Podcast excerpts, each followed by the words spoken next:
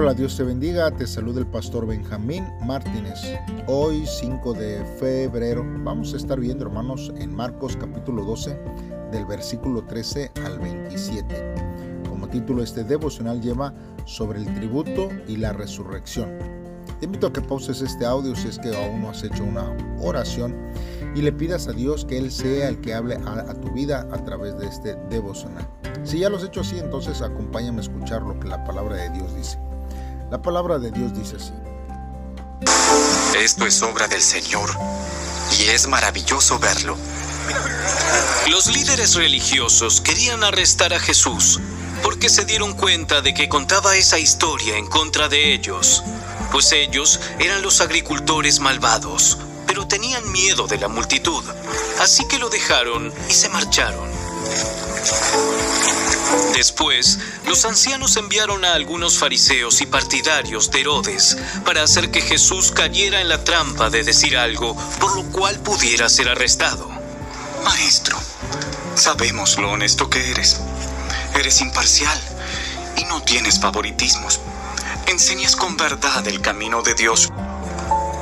Ahora dinos, ¿es correcto que paguemos impuestos al César o no? ¿Debemos o no pagarlos? Jesús se dio cuenta de su hipocresía y dijo, ¿por qué intentan atraparme?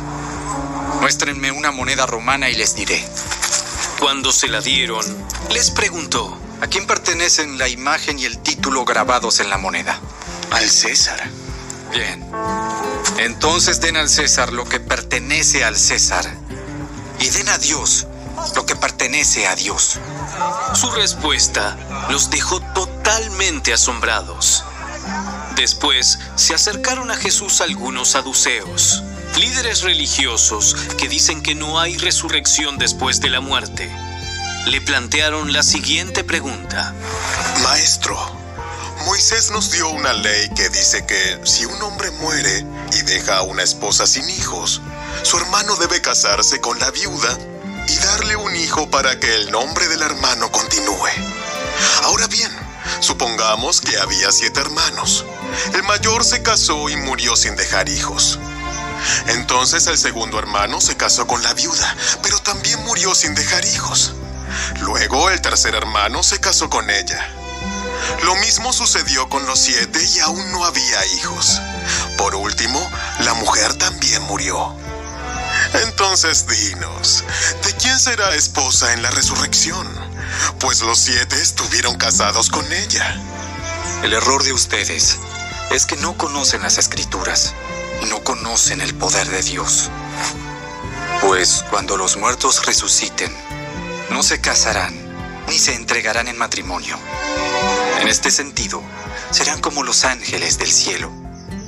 Ahora bien, en cuanto a si los muertos resucitarán, ¿nunca han leído acerca de esto en los escritos de Moisés, en la historia de la zarza que ardía? Mucho después de que Abraham, Isaac y Jacob murieron, Dios le dijo a Moisés, Yo soy el Dios de Abraham, el Dios de Isaac y el Dios de Jacob. Por lo tanto, Él es Dios de los que están vivos, no de los muertos. Ustedes han cometido un grave error.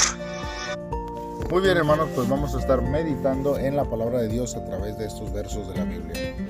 Mire, los fariseos eran ante todo un grupo religioso, en tanto que los herodianos eran un grupo político judío que aprobaba los, los compromisos de Herodes, hermanos, con, con Roma.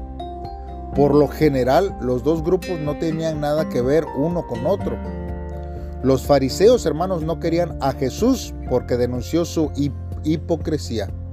Y los herodianos también veían a Jesús como una amenaza. El sostén, hermanos, de la dinastía de Herodes el Grande perdió el control político cuando, como resultado de una hipotética rebelión, Roma dispuso al hijo de Herodes reemplazándolo con un gobernador romano. Los herodianos temían que Jesús causara más inestabilidad, hermanos, en, en Judea y que Roma, hermanos, reaccionara, no volviendo a permitir que los líderes romanos disminuyeran y los reemplazaran, hermanos, un descendiente de Herodes. Ahora, esto era lo que en ese tiempo, hermanos, se estaba temiendo por, por la política en ese, en ese tiempo. Por eso, hermanos, es que ellos querían eh, atraparlo y así meterlo a la cárcel, hermanos. Pero nosotros vemos que Jesús ante tal eh, cuestionamiento, él eh, contestó sorprendiéndolos. Porque cualquiera, hermanos, que evadiera un pago de los impuestos, hermanos, se enfrentaba a castigos. Los judíos, hermanos, detestaban pagar impuestos a Roma porque el dinero sostenía a sus opresores y simbolizaba su despotismo, hermanos. Mas, sin embargo, hermanos, mucho del el dinero de estos impuestos se destinaba también a mantener templos paganos, a la vida lujosa de las clases altas de Roma. Hermanos, y los fariseos y los herodianos esperaban de una forma u otra atrapar a Jesús con el asunto de los impuestos, pensando hermanos que Jesús le respondería igual como cualquier otro judío que se negaba o que le molestaba pagar los impuestos por las causas, hermanos, que les acabo de mencionar. Ahora, con un sí o con un no, hermanos, él se vería en grandes problemas. Un sí significaría respaldar a Roma y lo que haría que la gente se volviera en su contra. Y un no, hermanos, traería, hermanos, acusaciones de traición y rebeldía contra Roma. Y esto, hermanos, tendría un castigo al Señor Jesús con las correspondientes penas civiles que había en ese tiempo. Así que eh, nosotros vemos que eh, él eh, pidió, hermanos, este, una moneda y le trajeron, hermanos, un denario. Por lo general, hermanos, el denario era la paga por un día de trabajo y esto fue lo que al Señor le dieron. Y aquí, hermanos, eh, vemos que los fariseos y los herodianos creían tener la pregunta perfecta para atrapar a Jesús. Pero sabía, hermanos, que la respuesta de Jesús una vez más dejó al descubierto sus malas intenciones. Jesús dijo que la moneda con la imagen del emperador tenía que darse al emperador, pero la que tenía la imagen de Dios, nuestras vidas, todo lo que nosotros tenemos, eso pertenecía a Dios. Da a Dios todo lo que es legítimamente de Él, hermanos. Esta sería una pregunta quizás para reflexionar en este día. Por eso, hermanos, nosotros necesitamos asegurarnos de entregar nuestra vida a Dios. Porque nosotros, hermanos, tenemos la viva imagen de nuestro Señor Jesucristo en nuestras propias vidas. Y nosotros representamos el reino de Dios. Así que nosotros, hermanos, necesitamos ver, hermanos, si verdaderamente nuestra vida está siendo impulsada y dedicada a Dios en todos los aspectos. Luego, hermanos, de que no pudieran atrapar a Jesús con estas preguntas, hermanos, los fariseos y los herodianos, hermanos, este, eh, y tanto, igual también, hermanos, este, los saduceos, que era otro grupo, hermanos, volvieron a, Jesús y le preguntaron algo, hermanos, que a lo mejor parecía que esto sí no les podía fallar a ellos. Y es que esto, hermanos, se, se trataba de una pregunta que usaron con mucho éxito contra los fariseos, los que no pudieron dar una respuesta. Los saduceos, hermanos, ellos no creían en la vida después de la muerte, porque el Pentateuco, que son los primeros cinco libros, que es de Génesis a Deuteronomio, no lo enseña directamente y los escritos de Moisés eran las únicas escrituras que ellos obedecían. Pero Jesús les dijo que los libros de Moisés si respaldaban la idea, hermanos, de la vida eterna. Y en, entonces él contestó a tan pregunta que muchos de los fariseos no, no pudieron contestar. Mire, de acuerdo a la ley del Antiguo Testamento, cuando el marido de una mujer moría sin dejar descendencia, el hermano del muerto tenía que casarse con la mujer a fin de asegurar hijos para que cuidaran de la viuda y permitieran que la línea familiar no se interrumpiera. El primer hijo de este matrimonio se consideraba hijo del hombre muerto. Nosotros lo podemos ver, hermanos, en Deuteronomio, capítulo 25, del versículo 5 al versículo 6, que dice, cuando hermanos habitaren juntos y muriere alguno de ellos y no tuviere hijo, la mujer del muerto no se casará fuera con hombre extraño. Su cuñado se llegará a ella y la tomará por su mujer y hará con ella parentesco. El primogénito que ella diere a luz sucederá en el nombre de su hermano muerto, para que el nombre de ese no sea borrado de Israel. Y bajo esta ley, hermanos, ellos actuaban de esta manera. Ahora, nosotros necesitamos entender, hermanos, que el cielo va más allá de nuestra capacidad de entender o de nuestra capacidad de imaginar. Por ejemplo, Isaías, hermanos 64.4 dice, ni nunca oyeron, ni oídos percibieron, ni ojo ha visto a Dios fuera de ti, que hiciese por el que en él espera.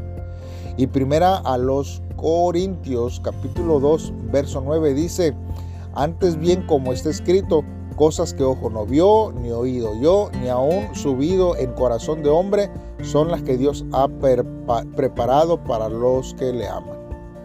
Nosotros, hermanos, debemos de tener cuidado en no formular preguntas acerca del cielo, preguntas que no podamos contestar desde nuestra perspectiva humana. No debemos temer a la vida eterna por lo que no sabemos acerca de él. Sin embargo, hermanos, debemos de preocuparnos por saber cómo será el reino venidero de Dios. Deberíamos, hermanos, concentrarnos en nuestra relación con Jesús ahora, porque en el nuevo reino estaremos con Él. No se atemorice por eh, lo que Él nos tiene preparado, si habrá o no habrá algo si haremos o no haremos algo. Más bien, hermanos, usted asegúrese que mientras nosotros estemos con nuestro Señor Jesucristo, eso es ganancia para nuestra vida. Ahora, cuando nosotros vemos aquí, hermanos, que Jesús responde a estos eh, hombres que eran saduceos, eh, eh, no significa, hermanos, que una persona no va a reconocer a su compañero o a su compañero allá en el, en el cielo. Significa que el nuevo orden de Dios, hermanos, no será una extensión de la presente vida, ni se aplicarán las reglas naturales y físicas que nosotros estamos experimentando aquí. Hermanos, el comentario que Jesús hizo en el versículo 25 no intenta hacer la palabra final sobre el matrimonio en el cielo. En cambio, con esta respuesta Jesús se niega a contestar la adivinanza de los saduceos y a caer en su trampa, echando a un lado, hermanos, la pregunta acerca de la mujer que se casó muchas veces. Él dio una respuesta definitiva a la pregunta sobre la resurrección, porque él sabía que intentaban eh, causarle algún, eh, alguna forma de que contestara mal y entonces ahí ellos podrían ah, acusarlo de que, de que no, no era el Hijo de Dios o que su fin no era como él lo decía. Pero hermanos, la verdadera pregunta de los saduceos, realmente hermanos, yo creo que no era acerca del matrimonio, sino era sobre la doctrina de la resurrección. Como los saduceos, hermanos, creían únicamente en el Pentateuco, Jesús citó Éxodo 3:6 él dijo, yo soy el Dios de tu padre, Dios de Abraham, Dios de Isaac y el Dios de Jacob. Entonces Moisés cubrió su rostro porque tuvo miedo de mirar a Dios. Entonces Jesús utilizó esta cita para probar que hay vida después de la muerte. En sus debates sobre este asunto con los saduceos, los, fariseos, hermanos, pasaron por alto este versículo. Años después de la muerte de los patriarcas, Dios se refirió a Abraham, a Isaac y a Jacob como si aún estuvieran vivos. El pacto de Dios con cada persona tiene validez más allá de la muerte y nosotros necesitamos estar firmes con, con, ello. Hay vida, hermanos, después de la muerte. Vamos a estar presentes en un juicio, hermanos, por lo que hemos hecho. Mas, sin embargo, hermanos, nosotros si hemos recibido a Jesús, tenemos abogado para con el Padre, que es Cristo Jesús. Él derramó su sangre para perdonar nuestros pecados. Así que nosotros en este tiempo debemos de buscar que nosotros tengamos el perdón de Dios en nuestras vidas. Por eso, hermanos, para este devocional tenemos que reflexionar en dos preguntas. Primero, ¿cómo debemos pagar nuestros tributos correctamente? Ciertamente, hermanos, Dios nos ha dado la capacidad. Nosotros tenemos, hermanos, el tiempo y la forma de hacerlo. El problema, hermanos, es que nos hemos embaucado en tantas cosas, en preocupaciones, en cosas que nosotros eh, nos quitan el, el tiempo para esta vida. Jesús dijo, no hagáis tesoros en esta tierra, donde el orín y la ceniza solamente corrompen. Mejor hagan tesoros en el cielo. ¿Cómo hacemos nosotros tesoros en el cielo? Haciendo la voluntad de Dios, obrando, hermanos, conforme a lo que Dios nos manda hacer en este tiempo. Ayudar a los enfermos, ayudar a los necesitados, a hacer obra eh, en este tiempo, hermanos, de de amar a nuestro prójimo. Esto es lo que verdaderamente cuenta, hermanos, extender el reino de Dios, dar para su obra, no en lo mucho, hermanos, porque hay veces que pensamos que para Dios tenemos que dar mucho dinero, no, en lo poco, aún la viuda que dio, eh, que eran, era mucho menos de lo que otros habían dado, pero lo dio porque era todo lo que tenía. Y Jesús dijo, ella dio más que todos, porque ella dio, no dio lo que le sobraba, sino ella dio todo lo que tenía. La otra pregunta, hermanos, es, ¿en qué, hermanos, hemos malinterpretado a Dios eh, y, que hemos pensado que, que Dios era de una forma y realmente nos hemos dado cuenta que no es así. Hay veces que unos hermanos piensan que Dios está en el cielo con una túnica blanca, con su bordón o bastón, este, con barba blanca, ¿verdad? Y que Él ahí está. Pero hermanos, Dios, Dios no es así, es una, es, es una forma en que nosotros lo queremos materializar. Es más, existen cuadros acerca del el Señor Jesús, hermanos, y se les ha puesto una forma de una cara y pensamos que Jesús es así, hermanos, pero no, no es así, no es como lo pintan, hermanos. Y todas estas confusiones, hermanos, hay en este tiempo en muchos corazones, pero nosotros, hermanos, nosotros no debemos de malinterpretar lo que la palabra de Dios dice. Hay muchos predicadores que hablan y ellos pueden manipular o malinterpretar, pero si nosotros mismos comenzamos a leer la Biblia como lo estamos haciendo ahora nosotros y estudiamos de la palabra de Dios, veremos que quizás hemos, hemos eh, eh, errado en cómo es Dios. Por eso, hermanos, en esta hora vamos a hacer una oración a Dios. Padre, en esta hora nos acercamos delante de ti, Señor. Te pedimos, Señor, que nos perdones porque hemos sido incrédulos para creer cabalmente en tu poder y en tu palabra, Señor. Hoy, Señor, reconocemos que nuestra vida está en tus manos.